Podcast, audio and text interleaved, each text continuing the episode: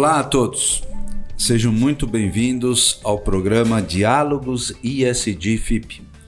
Eu sou Lívio Giosa, coordenador desse projeto especial Diálogos ISD. E a FIP é a Fundação Instituto de Pesquisas Econômicas e vou moderar este nosso encontro. Este é o décimo episódio, que tem como tema Gestão Sustentável Pública e Corporativa a nova percepção das dimensões ISD. Este espaço de diálogos e debates tem o objetivo de trazer a vocês, que nos acompanham, o estado da arte da temática sustentabilidade e aplicação dos fatores ISD nas organizações públicas e privadas. Lembrando que ISD é uma sigla que representa as palavras em inglês E, Environment, S, social e G, governança. Mas podemos aqui falar em ASD também. Vamos aportuguesar, se for mais fácil, o A representando o ambiental. Este projeto nasceu da importante participação da FIP na discussão do tema através dos seus técnicos e profissionais, tanto na consultoria pública e privada, quanto na grade de cursos, que apresenta o tema ISD na prática nos módulos básico e avançado. Fundamental também informar que o programa Diálogos ISD FIP tem o patrocínio da ABRE, Associação de Reciclagem de Eletroeletrônicos e Eletrodomésticos, que entendeu a importância do tema e os seus impactos junto a todos os públicos com que a entidade se relaciona e junto ao mercado também precisamos dizer onde estamos, né? Nós estamos aqui no estúdio do Sindiprestem. O Sindiprestem é o sindicato das empresas de prestação de serviços a terceiros, colocação e administração de mão de obra e de trabalho temporário no estado de São Paulo, que nos apoia nesse projeto, local este que apresentamos todos os nossos episódios. Para você acompanhar os episódios do Diálogos ISD, basta acessar o podcast através do Spotify e o canal do YouTube da FIP e nas demais redes sociais, Instagram, LinkedIn e também nos canais e plataformas da Abre e do Sindipresta. Também, se você que nos acompanha tiver interesse em participar do curso ISD na prática, nos módulos básico e avançado, com a coordenação do professor Lívio Giosa e do professor Augusto Roque, só entrar no site da FIP, www.fip.org.br, e conhecer as condições e conteúdo programático deste curso e de todos os demais cursos disponibilizados pela FIP.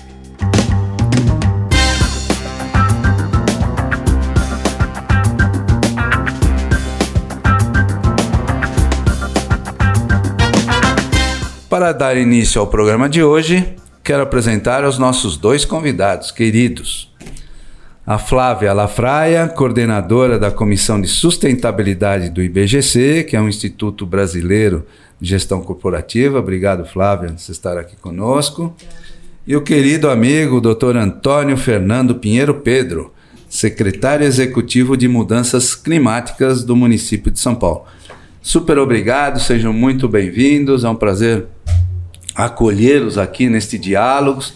A gente está na segunda temporada, as, as conversas têm sido muito bacanas e é um prazer tê-los vocês aqui para que a gente possa dialogar com os nossos ouvintes, com os nossos espectadores, aqueles que nos acompanham, seja no Spotify, seja no YouTube, no LinkedIn, no Instagram, para que a gente possa ter essa percepção de conteúdo bacana que cada um dos convidados traz das suas experiências. E por falar nisso, Flávia, Probrizec, se apresente para o nosso público, fale em linhas gerais da sua especialidade e das suas atividades da Comissão de Sustentabilidade do IBGC. Super bem-vinda, viu, Flávia? Muito obrigada, muito obrigada pelo convite. É um prazer fazer parte aqui do podcast. Espero ser bastante proveitoso. Sem dúvida, sem dúvida. Bom, atualmente eu sou coordenadora né, da Comissão de Sustentabilidade do Instituto. É, bom, minha formação sou advogada, especialista uhum. em direito empresarial, governança corporativa e especialista em sustentabilidade. Atuei muito tempo em escritório, depois achei por bem para o mundo executivo, e, e por lá atuei durante 11, 12 anos é, no setor imobiliário, né, introduzindo é, área de sustentabilidade, participando do planejamento estratégico, indicadores, enfim, é, ali inserida na cultura das empresas, então trabalhando sustentabilidade como ênfase e estratégia de negócio. Né? Uhum. É, atualmente sou consultora, ajudo as empresas com o tema ESG. Né? Já há bastante tempo, e também como uh, DPO por conta da Lei Geral de Proteção de Dados, né? Então, e também a área de compliance. Então, esse é o meu universo de atuação. Muito bacana, bacana, é bacana. E aqui tem um encontro de gerações, né? Não posso deixar de dizer que a Flávia é sobrinha do Eduardo Lafraia, que foi o presidente do Instituto de Engenharia, meu amigo de muitos e muitos anos, né? Então foi um bom encontro, belíssimo encontro. Quero deixar aqui um abraço para o Eduardo. Depois vamos mandar o material para ele, para surpresa. Obrigado, viu, Flávia? Você está por aqui. Pinheiro Pedro, agora eu vou te chamar de Pinheiro Pedro, fica mais fácil, porque assim é como você mais é conhecido, né? Se apresente também para o nosso público e fale um pouco sobre sua trajetória privada e pública, né? Agora num cargo diferenciado. É. Muito obrigado, Lívia. Para mim é um prazer estar com você. Você sabe que somos amigos de muitos, muitos anos, anos, né? E acompanhamos juntos aí todo esse desenvolvimento relacionado à questão da sustentabilidade. Sem dúvida. Eu trabalho com essa área ambiental desde a década de 80. Né? Uhum. Em 79, na Faculdade de Direito, eu e o Fábio Feldman, que é meu colega de, uhum. de, faculdade, fomos lá assistir. Querido amigo, Fábio. O professor Fábio nos deu dar uma aula sobre eh, sustentabilidade. Na época era ecologia e economia. Né? Então, é, dali em diante, nós fizemos um, uma linha de amizade e isso nos levou para a área. Quer dizer, o Fábio já, já tratava disso há um certo tempo né, e nos sensibilizou, desde movimento estudantil até a campanha para constituinte. Eu presidi a comissão de, de campanha para constituinte do Fábio né, e levamos essa, essa questão direto. Né.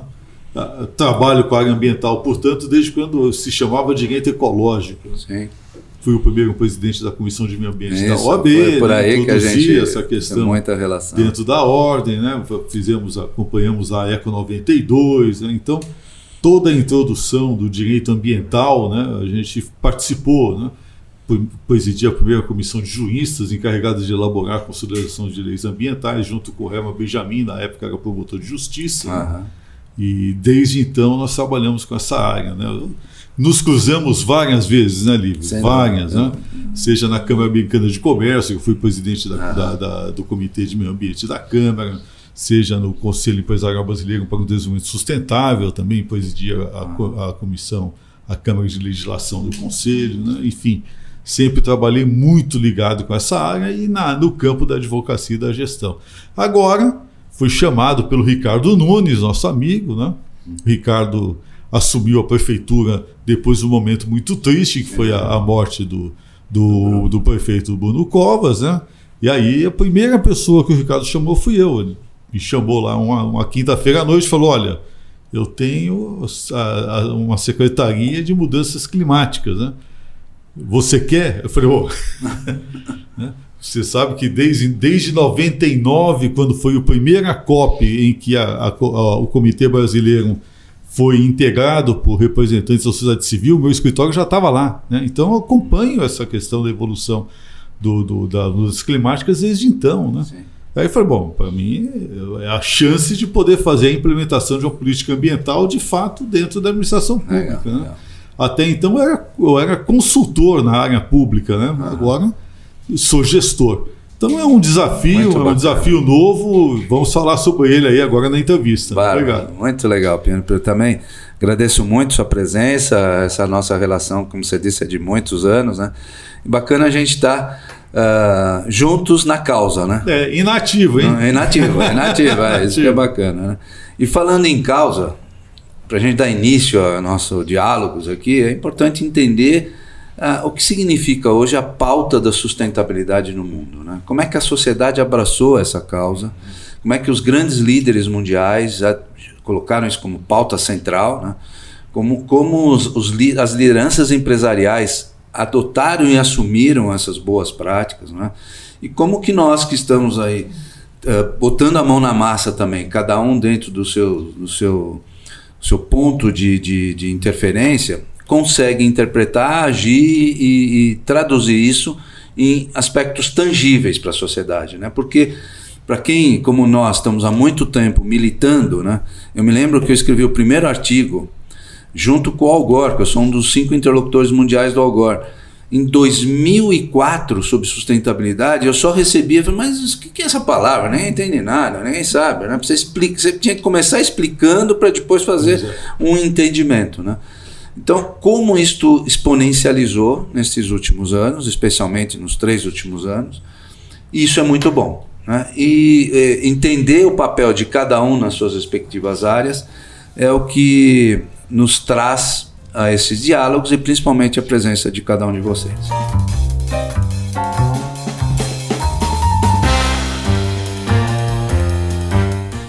E eu vou começar com você, Flávio. Nos conte um pouquinho quais são as principais atividades do IBGC, é importante a, as pessoas entenderem, e como ele é estruturado. Legal. Bom, primeiro o IBGC, né, o Instituto Brasileiro de Governança Corporativa, ele tem, acho que, como um grande objetivo a elaboração de conteúdo, a disseminação de melhores práticas de governança, né? Então, o IBGC atua na elaboração, na disseminação desse conteúdo, né, para que as empresas possam, de fato, aproveitar desse conteúdo para introduzir as melhores práticas de governança. Então, acho que esse é o grande resultado que o IBGC espera né, em contribuir no mundo das corporações. É, existem os ambientes de diálogo, né, as comissões temáticas fazem parte desse ambiente de diálogo. Existe o IPGC Dialoga, onde traz esses temas para os executivos, especialistas da área poderem falar sobre determinados temas. Uh, um espaço de certificações né, e de cursos. Então, o IPGC é muito completo, né, tem um cardápio bastante interessante é, que trata de boas práticas de governança. Sim, essas certificações do que que... De conselheiros, de conselho ah, fiscal. Né? Eu, por exemplo, atuo já há muitos anos como secretária, secretária de governança, né? então uhum. também sou certificada. Então, super importante, né? Porque as empresas abriram um espaço muito grande para os conselheiros, né? Seja conselheiros, conselhos de administração ou até conselhos consultivos, né? Muitas empresas adotaram é os conselhos consultivos para receber informações de quem está fora do mercado, é. até daquela atividade, é para poder aprimorar os conceitos de governança. É isso. Né? E aí o IBGC tem um papel incrível nesse sentido, né? Porque ali é a grande biblioteca e encontros Não, nesse bacana. sentido. Então, e vem ganhando cada vez mais força né? e atraindo cada vez mais líderes de todos os perfis. Isso é muito importante. Então vamos aproveitar a sua presença para a gente construir mais essa relação. Né? Com Vai certeza. ser bacana, viu, Flavinha? Com certeza. Pinheiro Preto, nos conte também um pouco sobre esta Secretaria Executiva de Mudanças Climáticas de São Paulo, né? como ela é estruturada, as principais atividades que executa, e eu vou dar aqui um palpite. Eu acho que é a primeira secretaria municipal que trata especificamente desse tema. Isso é real? Em outros, é. em outros municípios também nós estamos tendo essa possibilidade nós de, somos, de, Nós temos quatro organismos que tratam especificamente de mudanças climáticas. No continente americano. Secretário Especial de Mudanças Climáticas da Presidência da República dos Estados Unidos, o Ministro de, de Câmbio Climático da província de Misiones, na Argentina, o Secretário de Mudanças Climáticas de Niterói, né, no Rio de Janeiro, e o de São Paulo. São Paulo, olha que coisa. Então são quatro organismos. Talvez agora na Colômbia, com certeza, deva ter um ministro relacionado à questão de mudanças climáticas também. Então seria o quinto. Né? Agora, municipal, né, são, são os dois primeiros, as duas primeiras secretarias, a de São Paulo e a de Niterói. Né? É, e até por, por conta do, do, do, prefeito lá, que é o nosso amigo, que é o Gael, né? o sim, Axel Gael não podia deixar de colocar uma questão climática lá, né? Tive com ele lá. Agora, a, a questão climática, ela transcende a questão ambiental, né, Lívia? Sim, Nós acompanhamos sim. toda essa evolução, né? É, e hoje, quando a gente fala em questão de sustentabilidade, nós falamos da, da, do ISG, né? mas a questão do clima ela interfere no âmbito político organizacional da humanidade, né? porque diz respeito ao controle, né, a, da resiliência humana face às alterações do clima do planeta. E abrindo um parênteses, basta ver o que está acontecendo na Europa. Né? Os impactos é. são terríveis. Né? Nós temos que lembrar o seguinte: o planeta Terra sofre alterações climáticas há 4 bilhões e 300 milhões de anos. Nós já tivemos momentos na nossa superfície do planeta em que nós tínhamos 10 vezes mais vida do que nós temos hoje, como uhum. é o caso do período Cretáceo nós extraímos petróleo até hoje por conta daquele período. Hoje nós temos menos de 1% do volume de vida que já passou sobre o planeta Terra. Portanto, quando a gente fala salve um planeta, não, salvemos-nos nós, porque o planeta se salva sozinho uhum. né, e nós somos apenas um trecho né, da vida dele. Né? Então, qual é a nossa grande preocupação? Nossa grande preocupação é enfrentar esse momento de alterações do clima as alterações climáticas matam, nós temos as provas arqueológicas disso, né? e aumentar a resiliência humana, a capacidade de produção, capacidade de alimentação e dos cursos. Não é por outro motivo que hoje, né, na gestão é, pública, há necessidade de se estabelecer um elemento, né, um fator de ligação né, com a questão climática que interfira nos processos decisórios da gestão pública. Essa é a função da nossa secretaria. Nossa secretaria é uma secretaria executiva, portanto, é ligada ao gabinete do prefeito, é o que nós chamamos de sistema top-down, né? Por quê? Porque é a partir do processo decisório e do decisor que a gente precisa incluir esses vetores climáticos. Né? Temos ali em São Paulo um plano climático que já foi aprovado por decreto pelo Ricardo Nunes ano passado. Estamos há um ano na gestão da secretaria temos um plano de arborização, o, a, autoridade hídrica da cidade de São Paulo que está conosco, né? a necessidade de coordenação contínua, nós já coordenamos as emergências hídricas e também coordenamos o plano preventivo de chuvas de verão. Ou seja, todas essas coordenações integradas com secretarias, inclusive a de defesa territorial dos mananciais, passa por nossa secretaria. Ah, bacana. Então é um e é uma iniciação, né? Porque é uma secretaria nova Sim. e você está dando as, os principais. Uh, Pegamos, uh, não tinha nada. É, você está dando as principais uh, movimentações e diretrizes, né? Estamos aprendendo bastante, né? mas ao mesmo tempo estamos, estamos colocando, impondo um sistema novo de governança. Muito bacana. Parabéns, viu, Pinheiro Pedro? Isso é, um, é uma é uma, um avanço né, para a cidade de São Paulo, Sim. muito importante. E o que acontece? São Paulo vira exemplo para o Brasil, né? Claro. Então, por mais que Niterói, não sei se teve antes, foi antes ou depois da sua chegada, é. mas uh, o que Calma, São Paulo vira. A secretaria anterior à do ah. Axel, né? Mas uh, o Axel nomeou antes do. do, do porque do o, o, que aconteceu? O Bruno ele fez a reforma em dezembro de 2020 da, e, e criou a secretaria. Mas ele não nomeou ninguém. A secretaria só ficou no nome. Então só veio com o Ricardo Nunes. Né? Então aí, nós somos a segunda secretaria, ah. mas somos a primeira a ser criada. Sim, e, mas como eu disse, gera exemplaridade, o que acontece em São Paulo vira case, né?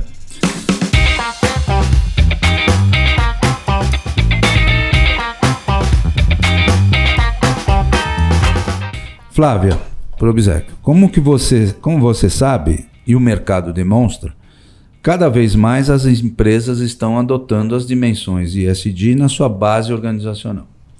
Para você, isso é uma moda ou o ISD veio para ficar?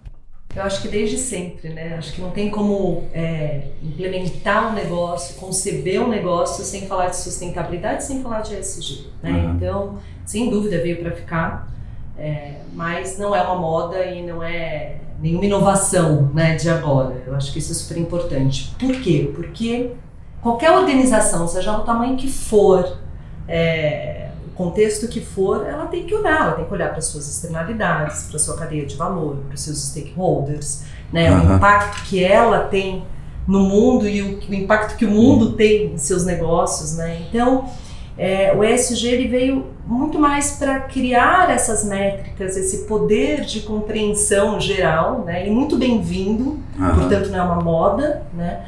É, para que é, os, os, stakeholders de forma geral, né? A gente fala muito dos acionistas, o papel do investidor, mas sem dúvida nenhuma o papel do consumidor, o papel é, do, do, do, público interno de uma organização, de né? toda a cadeia, né? De toda fornecedores. Né? Então é, eu tenho para mim que, primeiro, sustentabilidade é algo que todos nós almejamos, né? Uhum. Sejamos na pessoa física, seja na pessoa jurídica.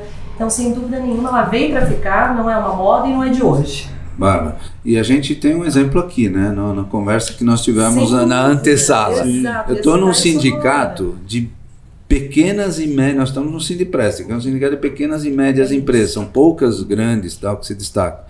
E a gente vê o depoimento do seu presidente, né, dizendo da importância desse debate, de como essas empresas já estão considerando isso na sua plataforma organizacional Conversa essa, Pinheiro, Pedro e Flávia, que nós não tínhamos há três anos atrás. Sem dúvida. É, eu frequento esse espaço há, há um tempão e, e, estou muito envolvido na questão é. da sustentabilidade. Isso passava ao largo. Hoje é. não, ele já virou um ponto de confluência das suas decisões. Exato. Lívia, se você me permite, assim, acho que é um ponto super importante. Né? Eu acho que essa onda que a gente está vivenciando agora, ESG, né, e que uhum. a gente já chamou isso lá atrás, responsabilidade social, responsabilidade é, social corporativa, né? né? enfim, todos os nomes dados, eu acho que tem um, um poder muito grande, primeiro, de compreensão de atração de talentos, né? de uma liderança muito mais consistente, muito mais a fim de transformar, de fazer de verdade. Né? Uhum. Então eu acho que a gente está num momento bastante especial. Mas também é porque por conta da urgência. Né? Sem dúvida. Sem dúvida. É, nós Sem começamos dúvida. a trabalhar com essa quantificação já no final da década de 80. Né?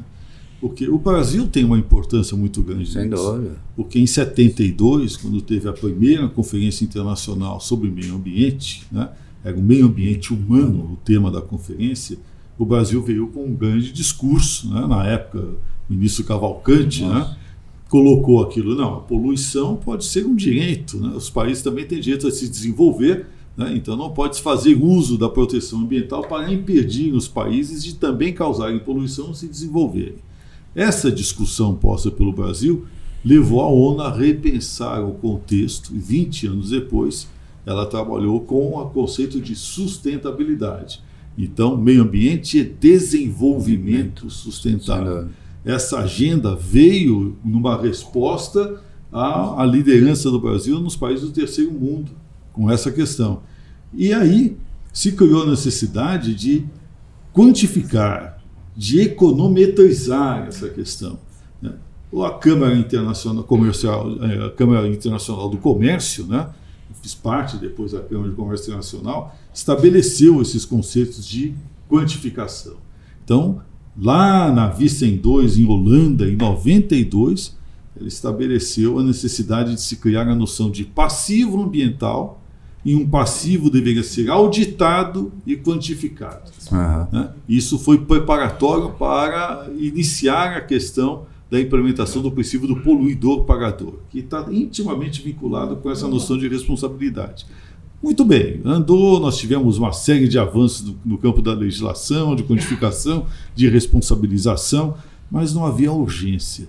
Essa urgência veio agora, no Sim. século XXI, que estamos sofrendo as consequências né, de não termos agido a tempo né, nos períodos anteriores com referência a isso. Então, mas somando os dois as duas uh, apresentações de vocês, o que, que a gente conclui, né? Quando a Flávia fala dessa percepção das organizações e tal, e você comenta todo essa, esse passado né, sequencial é. e coloca a palavra urgência, o que, que a gente percebe? É que, na verdade, os impactos das mudanças climáticas ficaram muito mais agressivos Exatamente. e perceptíveis pela população. Exatamente. E que coisa que não. Então, quando você falava em sustentabilidade, ah, tudo é bem, vamos lá, mas é de repente é as coisas ficaram muito próximas, é né? E a gente pode ver o discurso dos grandes líderes europeus.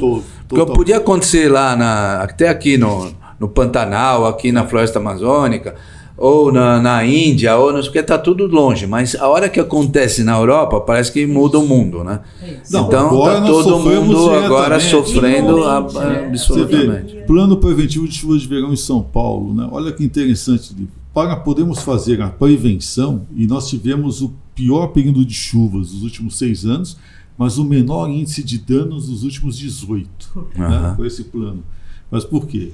Nós tivemos o cuidado de retirar 115 mil toneladas de resíduos jogados pela população Ah. né? nos bueiros, galerias, rios, córregos. Né? né? E mesmo assim teve inundação. Então o que está acontecendo? Nós estamos num período de saturação. Então o indivíduo hoje sabe que o canudinho que ele joga na rua vai voltar para ele. Aham, Ele está sentindo isso. Então a gente está vivendo um- novos momentos, isso Exato. demonstra essa questão, né? E eu acho que também, assim, nesse contexto, o ambiente de negócio ficou muito mais complexo. Né? Aham. Então, como que você vai comprovar e mostrar, dada a transparência para a sociedade, você vai gerar lucro sem comprometer a saúde, sem comprometer a justiça, sem comprometer, né? Então, Sem dúvida. é, esse ambiente ficou mais complexo, ele é muito mais E a transparente. transparência maior. Exato. O que nós estamos fazendo aqui hoje pelos meios digitais, né, Lívio? Isso daqui agora está na é cara da população. É. Sujeito no E- celular. e, em ele qualquer nível, qualquer idade, qualquer base, está todo mundo Então, percebendo, agora a né? imagem da, da corporativa é muito importante. Sem então, dúvida, você tem que dar dúvida. satisfação. Sem dúvida. Boas mudanças, né? Opa. Primeiro, Pedro, a questão da sustentabilidade é uma coisa bacana para a gente entender dentro do ciclo público. A questão da sustentabilidade é transversal em qualquer cenário organizacional. No caso da Prefeitura Municipal de São Paulo, como você dialoga com as demais secretarias? Elas já estão sensíveis à causa? Porque no fim, cada caixinha é uma coisa, né? E o prefeito, né? Porque é o, ele é, o, ele é o, o- hierarquicamente aqui é, é a quem maior autoridade. Né? Como é que Claro, ele age é. em relação a todas essas questões? Olha, como eu digo, essa questão é top-down, você sabe melhor que ninguém, você é o professor nessa área. Sim. Né? E, e- e a Flávia também. Então veja só, o prefeito, a vontade do prefeito se fez a partir do momento em que a primeira pessoa que ele Sem chamou para administrar uma questão né, no seu secretariado fui eu, fui o primeiro. Ou seja, o Ricardo Nunes assumiu integralmente a necessidade de se estabelecer um vetor climático, né, um vetor Uhum. de sustentabilidade na sua administração e tem dado um apoio integral a isso. O exemplo disso você pode observar aí até no noticiário. né? Nós já fizemos mais de 140 hectares embargados em área de mananciais, né? derrubamos mais de, de- de centenas de casas, né? de construções irregulares, levamos à detenção mais de 114 pessoas e estamos fazendo um combate efetivo às ocupações irregulares em áreas de mananciais. Não é fácil para um prefeito suportar a pressão, Sem você sabe que existe. Em relação a essa atividade. E ele tem dado respostas positivas. Não só nisso, na área urbana também, no combate a- a- a- ao tráfico de drogas na, na área, ele, ele tem trabalhado, trabalhado bastante em setores muito sensíveis para dar uma melhor sustentabilidade à cidade, né? impor o controle territorial. E por conta disso, a gente tem uma facilidade hoje grande de integração com as demais secretarias. Né? E, obviamente, nos armamos. Nós temos agora uma série de conselhos né? E comitês né? que são integrados por representantes dessas secretarias e que trabalham juntamente conosco eh, na questão da gestão climática. Muito bom, bacana. Bacana a gente poder entender, né?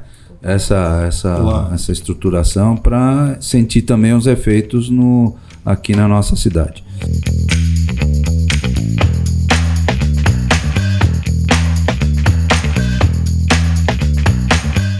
Flávia, uma coisa bacana para a gente discutir aqui. Dentro da dimensão ISD, o D, né, de governança é o pilar estruturante. Né? Isso, na minha opinião, e eu acho que isso também entra dentro do contexto todo das, da- das percepções. Quais são as principais práticas que caracterizam a boa governança corporativa? Acho que você está perfeito, né? O, o- o G, ele é o elo, né? Sim. Do S do, do, do ar, né? Aham. Do social e do ambiental nessa esfera. Eu acho que ele, na verdade, ele traz muito, introduzindo o G, ele traz muito esse caráter de gerar confiança para os investidores, gerar confiança para todos os stakeholders, de novo, né? Essa importância de toda Aham. a cadeia. Então, quando a gente fala de processos, quando a gente fala de procedimentos, de transparência, né, de métricas, a gente está falando do gente, a gente está falando de Governança. como isso, de governança, Sim, né, sim. de como tudo isso amarra. Então, não adianta é o que você acabou de falar, não com essas palavras, mas não adianta você fazer as coisas pontualmente na sua caixinha, né? Esse olhar sistêmico, Deus onde você amarra tudo, né?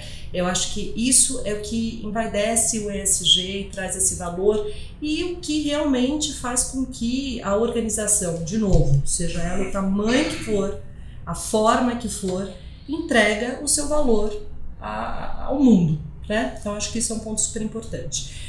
Algumas, uh, algumas práticas em relação à governança. Então, primeiro aqui, né, uma tomada de, de, de decisão pautada totalmente nessas questões sustentáveis e éticas. Né? Eu acho que Sim, essa é uma, uma das práticas bastante importante. Outra, liderança e cultura né? Então, fundamental. assim, fundamental. Então, não adianta, primeiro, eu, ter, eu tenho uma boa liderança desde que ela entenda qual é o propósito, de fato, desde que ela dissemine isso internamente, deixe muito claro, abrace a causa, né? Então, é, ter isso muito bem enraizado, muito bem disseminado. Tem que ter densidade. Né? Exatamente, né? Então, não adianta construir pequenos veículos e não dar continuidade, é, falar da boca para fora, né? É importante hoje, exatamente o que a gente acabou de discutir, o stakeholder ele, ele, ele, espera, ele espera realmente que o que se fala seja feito de fato. Né? É. Então isso é super importante. Questão da transparência está atrelada a isso, né? E aí aqui um ponto super importante, né? Não só do que você faz bem, mas o que você também deixou de fazer ou fez de uma certa forma mal e por quê, né? Eu sempre digo, não adianta dizer o que se faz, é importante dizer o que não faz e por que não faz, né? Então isso é bastante importante. Uh, a introdução do sistema de compliance, Sim. altamente ligado a isso, porque eu estou ali agindo de, de, forma às normas, à regulamentação. Né? É o compliance que não seja o compliance de formulário. Né? Exatamente, né? exatamente. o grande problema. Né? O grande problema. Então, assim, a que ponto eu extrapolo isso e, e de uma forma voluntária eu contribuo para essa agenda? Né?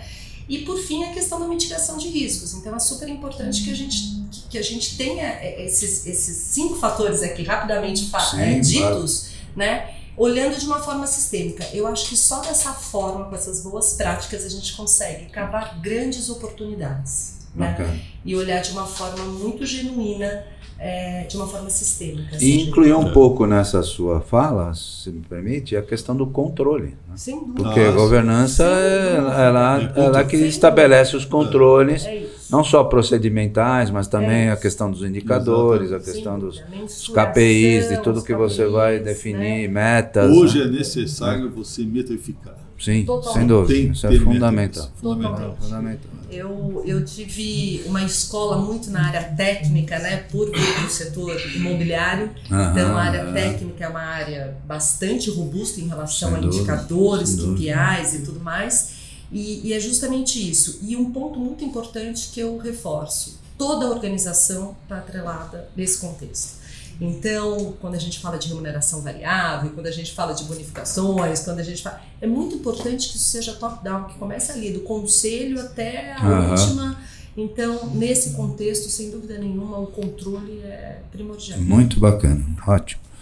Pedro Pedro, a dimensão das práticas sustentáveis e da visão das mudanças climáticas vindas a partir do poder público é muito mais extenso e com impacto coletivo do que na iniciativa privada, né? Porque quando você faz na iniciativa privada, o impacto é local, é lindeiro, é, é só naquela é área, né? Mas quando você mexe com o poder público, tudo que você faz é transformação coletiva. Como você percebe isto na sua secretaria e como esses impactos podem ser avaliados? Bom, o que nós fizemos logo de cara quando a gente assumiu? Me deram uma cadeira, a mesa e uma sala. Então, temos que montar. Né? Comecei trazendo uma equipe e falei, bom, eu não vou ter uma secretaria grande, nem posso, né? uma secretaria uhum. executiva, então vou montar uma equipe de alta performance. Né? Quer dizer, alta performance é uma coisa que você pode falar, não, só PHD, não é isso. São pessoas interessadas, mas que têm capacidade de gestão e de articulação. Então, eu fui somando, buscando quadros né, para poder formar uma pequena equipe e, obviamente, por não ter essa condição, eu me, me armei com os comitês. Bom. Então, primeiro, montei um comitê consultivo. Esse comitê consultivo tem essa grandeza. É um comitê cujo presidente de honra do comitê é o presidente Michel Temer. Né? Uhum. Então eu coloquei lá o Michel Temer, o médico Davi o, o, os professores da USP, o Tercio Ambrise, o Marcos Buqueride, o Alindo Felipe, né? os dois são, da, são, são do IPCC. Né? É, coloquei o, o, José Vicente, nosso amigo lá da Zumbi dos Palmares, o embaixador Rubens Barbosa, ou seja, coloquei pessoas, né? o Gésio Oliveira, o, o, o, Elias Esfeia, que é meu amigo desde a época de, de, de ginásio, né? Para colocar é, um pessoal que tem um conhecimento grande de gestão de corporação para nos auxiliar. Então, esse comitê se reúne mensalmente. Trouxe para dentro da secretaria comitês que já existiam. Um que estava na gestão de meio ambiente, que era um comitê de economia, trouxe para o, a nossa, nossa esfera. E trouxe o comitê de frota. A frota é muito importante. Nós somos 8 milhões de veículos emplacados na cidade de São Paulo. Sim. Desses 8 milhões, eles respondem a 61% das emissões de gases de efeito estufa na cidade.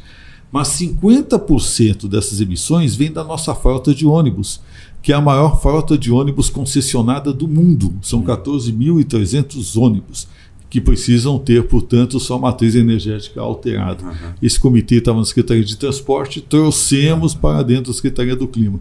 Então, o que, que nós fazemos? Nós temos hoje aproximadamente 18 é, grupos de trabalho estabelecidos, alguns até por portaria. Né?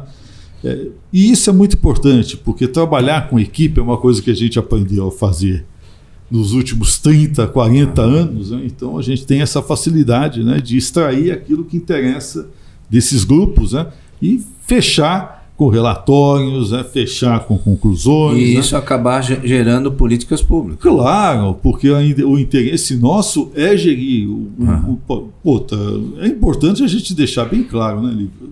São Paulo é o terceiro PIB do país. Sim. É o terceiro orçamento da nação. Só perde para a União, para o Estado, Estado né? e depois vem a cidade. Uhum. A nossa cidade tem o PIB equivalente a três vezes e meio o PIB do Chile.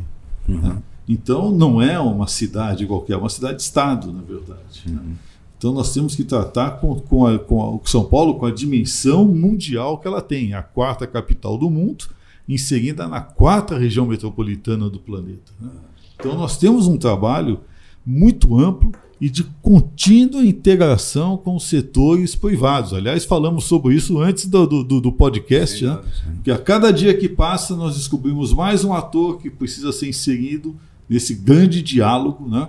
Tem uma, uma assessora minha que, que veio um, um dia falou assim: puxa, nossa secretaria é um Tinder ambiental. Eu falei, como assim? É, a gente pratica match todos os dias. Né? Mas é isso que a gente precisa fazer. É, né? verdade. É bacana, muito bacana. Ótimo, Pedro Pedro. Importante essas informações, né? Porque sim, isso sim. amplia mais ainda o nosso conhecimento sobre essas práticas.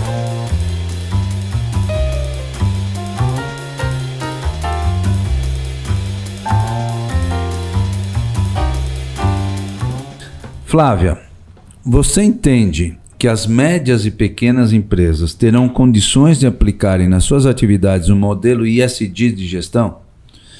O IBGC atende essas faixas de organização ou só dialoga com as grandes empresas? Conta um pouquinho como é que é a sua percepção e o papel do IBGC. Né? Atende completamente. Né? Eu, eu, brinco que a gente começa com esse G dentro de casa, né? Então, sem dúvida nenhuma, é uma agenda que ela faz parte de qualquer líder que entende primeiro o seu poder fiduciário, né? Seu, desculpa, o seu dever fiduciário, né? Então já começa por aí. Então qualquer líder de qualquer, de novo, de qualquer organização que de fato precisa entregar o seu negócio, né? Tem esse modelo SG na gestão, né? Sem dúvida nenhuma tem tem espaço para isso. E o IBGC serve justamente também para essas uhum. organizações, né? É, startups, empresas familiares, multifamiliares, é, enfim, capital fechado, capital aberto. Então, uh, sim, entendo que essa agenda ela, ela não está restrita a um ou outro tipo de organização. Tá. E você, só para a gente explicitar esse claro. ponto, né? Quando uma empresa grande adota um sistema de integridade ou de compliance, uma das suas alavancagens, né, um dos itens do sistema é o questionário de due diligence. Sim. E a hora que você envia esse questionário para os seus fornecedores, Sim. quem são os fornecedores das grandes ou médias empresas? Em geral, os pequenos e micro. Sim. E aí começa a primeira interface. Né? A verticalização. E, e, e, a gente tem conversado muito com essas empresas, porque qual é o. Quando volta o questionário, alguém analisa, tem lá um comitê, eventualmente, analisa e vai falar: bom, esse aqui não está se enquadrando dentro das minhas práticas, o que, que eu faço? Uh, dou 90 dias, dou 50 dias, 120 dias para ele se adaptar ou excluo do meu hall de fornecedores?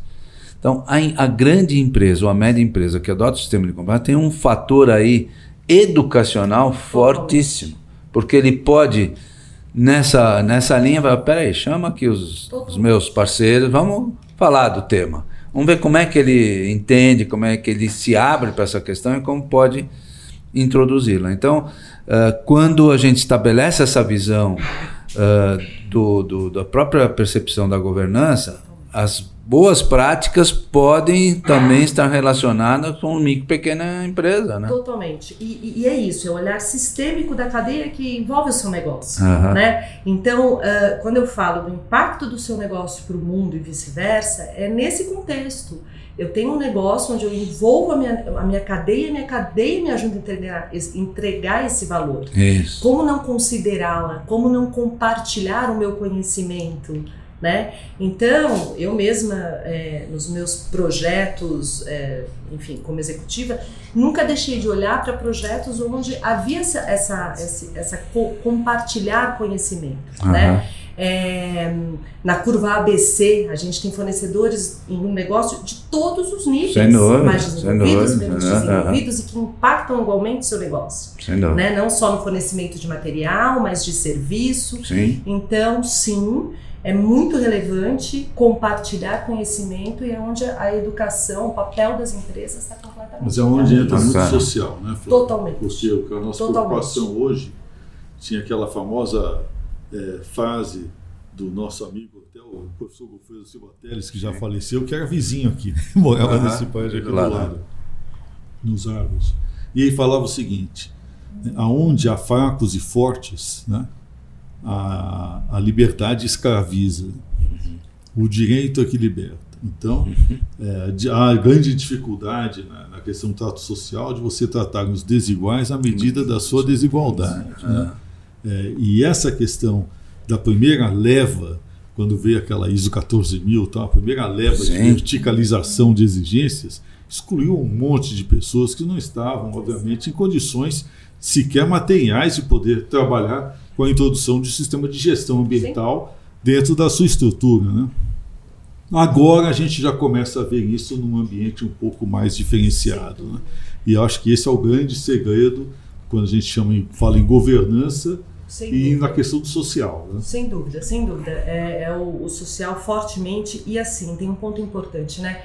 As, a, essa questão da auditoria, ela trouxe a relevância de uhum os papéis das certificações, das auditorias, muito mais como uma ferramenta de gestão, como simplesmente ter a certificação certo. ou é do que uma barreira. Só demonstrar, né? Tem aqui, mas muitas Exato. vezes não pratica. Então, uma oportunidade né, do, do, do, ambiente ali de negócio utilizar essas como ferramenta, essa, esse universo aí das auditorias e certificações como uma ferramenta de gestão.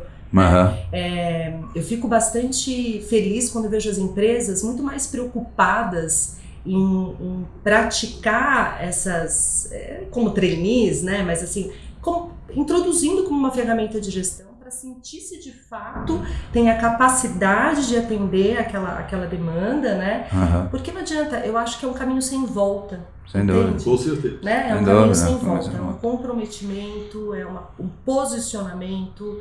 Então, é isso. E é bacana porque as próprias empresas estão introduzindo especialistas e profissionais dentro da sua estrutura organizacional que tem esta percepção. Coisa muito importante, Lívio, já estão introduzindo os conselhos. Né? Sim, é. A partir aquela... do momento em que você começa a assumir o, o conselho, né?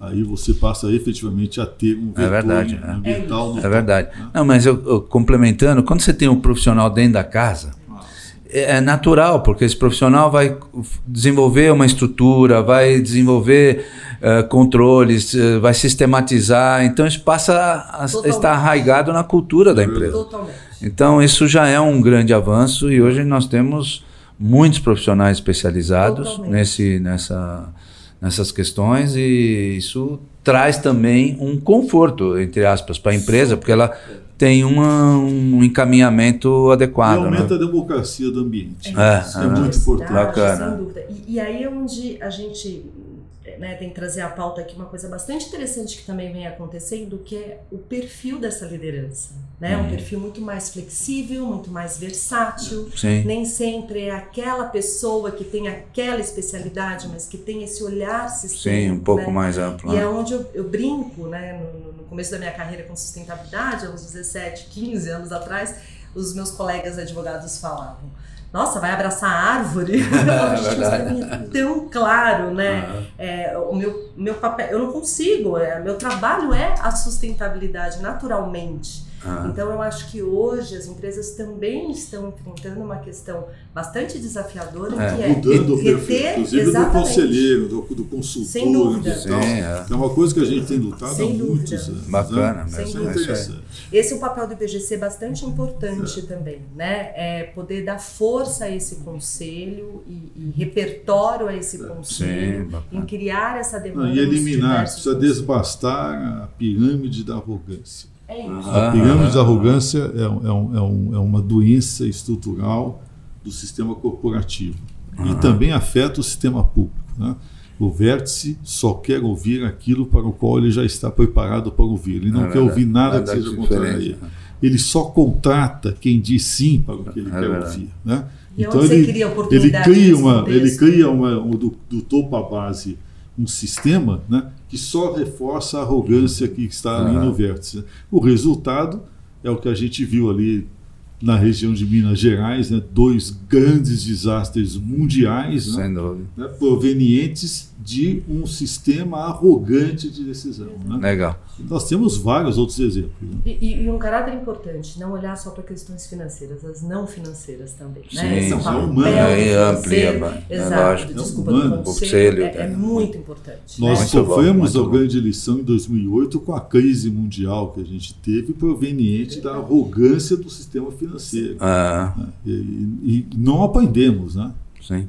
Ainda temos dificuldade. Sim.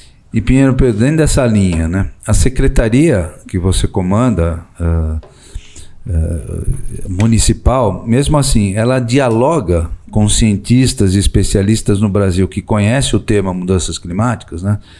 Tem você também algum relacionamento com outras organizações internacionais? Temos. Porque o tema é muito é amplo, muito né? Amplo, por exemplo, o nosso, o nosso plano climático ele foi construído em 18 meses, né?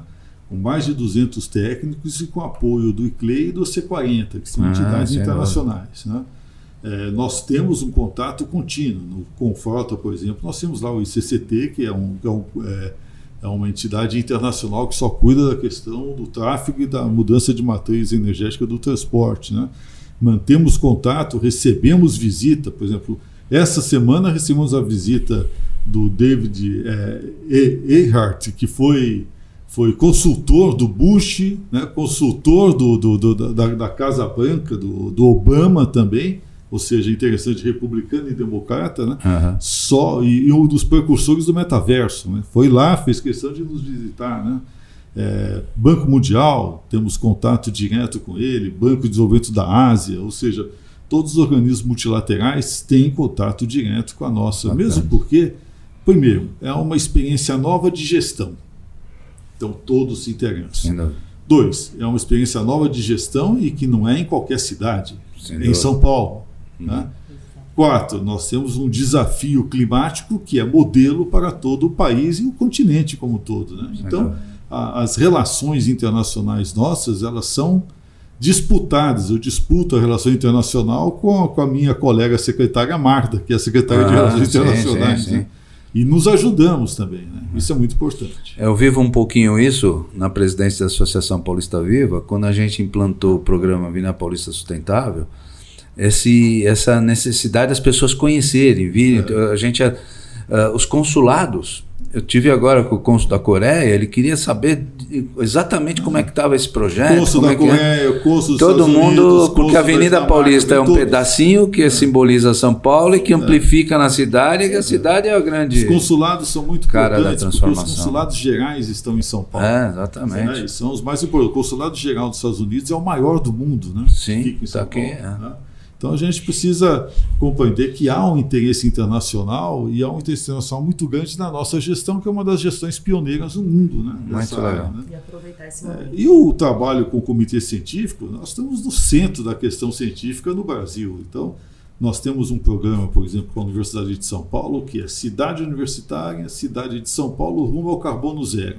Uhum. Então, a cidade universitária é tratada por nós, né, por conta, por, por via desse desse convênio como um bairro da cidade de São Paulo. Então, lá, por exemplo, nós estamos observando o sistema de transporte que eles introduziram com três ônibus a hidrogênio. Vamos ver como é que funciona. Estamos atentos, entendeu? Vamos montar um, um gabinete nosso da Seclima, que a gente vai passar a despachar lá alguns dias durante o mês, né? lá no Inova USP. Ah, que bacana. Também temos um convênio com a Unesp, né? E, e também temos representantes da Unicamp no nosso, no nosso, é, no nosso conselho. Né? Então é interessante, o trabalho com cientistas é contínuo. Que bom, muito bom.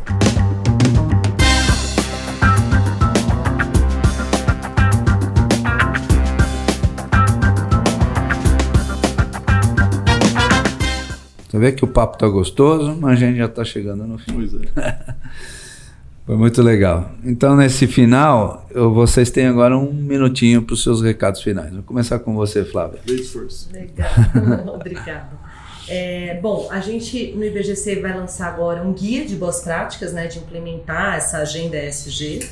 É, um passo a passo, muito fomentando isso dentro das organizações, de novo, qualquer organização, né, para assessorar os líderes, para aqueles que têm conselho, para aqueles que só têm é, diretoria executiva, enfim. Então, estamos prestes a lançar agora em outubro. É, a minha, eu, eu, queria deixar uma recomendação, né? For, é, enfatizar que as empresas comecem, comecem a olhar de fato, né? Que os líderes comecem a olhar de fato, para quem não olha ainda, essa agenda é, com muita simplicidade, porque muitas empresas de fato já fazem né? Já, já tem ali essa agenda introduzida e muitas vezes nem sabem que tem, né? Então, comecem pelo começo, entendam, façam essa reflexão do impacto do seu negócio para dentro, para fora, né? É a questão da cultura, do propósito, da mitigação de riscos, de criar oportunidades. Então, essa é a minha recomendação que as empresas desmistifiquem, né, a sim, sustentabilidade sim. SG que veio para ficar mesmo e já faz um tempinho, né? Não Muito é de agora. É, haja vista aquilo que a gente está conversando. Legal, super obrigado, Flávio. Por favor, Pinheiro Pedro. Bom, Livro, para mim foi um prazer estar aqui com você, debater com a, com a Flávia também. Né? É, eu acho que essa questão da, do clima, para a gente deixar uma mensagem, né? É, basta que todos nós observemos o seguinte: você entrou no carro hoje, ligou o ar-condicionado, você está mudando o clima onde você está, porque você não tem condição de alterar o clima que está se transformando lá fora do planeta. O mesmo na sua casa, o mesmo aqui nesse escritório. Né? Só que nós não vamos ter essa relação da mesma proporção se não tomarmos atitudes sustentáveis né, para mudar o meio em que vivemos. Então, nós precisamos estar cada vez mais atentos a esta questão que está nos afetando e nos afetará cada vez mais, né, porque não podemos evitar esses ciclos, né, mas precisamos descobrir formas de sobreviver a eles. Isso aí, muito bacana. Super obrigado. Quero agora fazer os nossos agradecimentos de praxe ao final dos nossos diálogos, né? A diretoria da FIP, na pessoa do seu presidente, professor Carlos Luque, a diretoria da ABRE, na pessoa do seu presidente, o Sérgio de Carvalho Maurício, a diretoria do Cindy Prestem, na pessoa do nosso querido presidente, o Vander Morales, aos nossos técnicos, o Zé Carlos e o Beto, a nossa equipe de apoio, Ali Monteiro, que está aqui presente, ao Augusto Roque, o Zé Fernandes e a Michele Belfiore, e ao time da GBR Comunicação, que nos apoia também nestes diálogos. Não esqueçam de, de nos acompanhar no canal do Spotify e do YouTube da FIP e nos canais da Abre e do Cineprestem e também nas redes sociais dessas instituições. Agradeço aos nossos convidados. Vocês foram perfeitos. Muito bacana a apresentação de vocês. E também a você que nos acompanhou neste Diálogos ISD FIP com o patrocínio da Abre e o apoio do Cine Prestem. Até o próximo episódio.